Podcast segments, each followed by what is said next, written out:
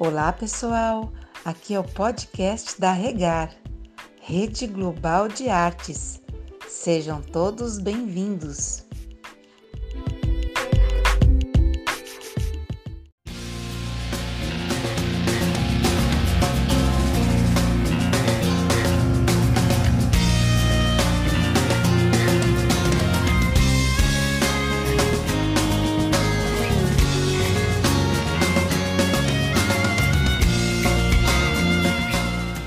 Prosseguindo sobre o tema amanhã, me veio a pergunta: Alguns cristãos acreditam que temos o livre-arbítrio e o poder de decisões sobre nossas escolhas, outros que tudo já foi determinado e esta discussão gera mais calor do que luz. Mas como Deus lida com o nosso futuro? Entre 1941 e 1944, Clive Staples Lewis gravou programas de rádio para a BBC Londres baseados em palestras que ele dava para os militares da Força Aérea Real Britânica. Nesta época, Adolf Hitler bombardeava alvos civis apenas para aterrorizar a população, desmoralizar seus oponentes e conquistar o único país da Europa que se opunha a ele. Essas gravações tinham como tema a fé cristã e seus conceitos elas se tornaram um compilado chamado Cristianismo Puro e Simples, hoje considerado um dos maiores clássicos da literatura da nossa fé.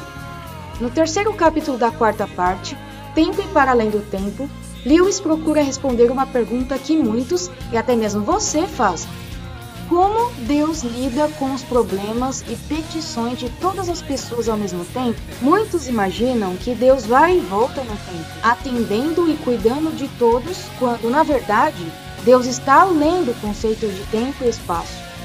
Lewis faz uma analogia sobre um escritor e sua personagem. Conforme a história é escrita, a personagem vive os seus instantes, no entanto, o autor pode levar horas ou até dias pensando naquela personagem em especial. O mesmo ocorre conosco. Vivemos em uma história com início, meio e fim, vivendo cenas e instantes em sequência. No entanto, Deus está do lado de fora da linha do tempo, pensando em cada personagem, que para nós pode ser um coadjuvante ou até um figurinista, mas para ele é um protagonista em seu próprio livro.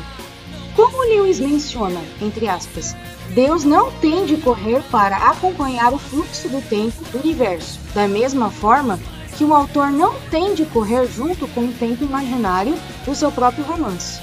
Deus tem uma atenção infinita para dedicar a cada um de nós e não nos trata como uma massa informe. Você está tão a sós com Ele quanto se fosse o único ser que Ele já criou. Quando Cristo morreu, ele morreu por você individualmente, como se você fosse o único ser humano do mundo. Fecha aspas. Outra indagação de Lewis nesse capítulo é: como podemos ter a liberdade de fazer coisas diferentes se é ele que prevê tudo? Abre aspas. Nesse caso, o que nós chamamos de amanhã é visível para ele, da mesma forma que o chamamos de hoje. Ele não prevê você fazendo coisas amanhã. Ele simplesmente o vê realizando-as. Pois, embora o amanhã ainda não ocorreu para você, já é para ele. Fecha aspas. Não é necessário sabermos todos esses detalhes para sermos bons cristãos. Basta seguirmos os conselhos de Paulo em Filipenses 4, versículos 6 e 7. Não vivam preocupados com coisa alguma. Em vez disso, Orem a Deus pedindo aquilo de que precisam e agradecendo-lhe por tudo o que ele já fez. Então, vocês experimentarão a paz de Deus, que excede todo o entendimento e que guardará seu coração e sua mente em Cristo Jesus.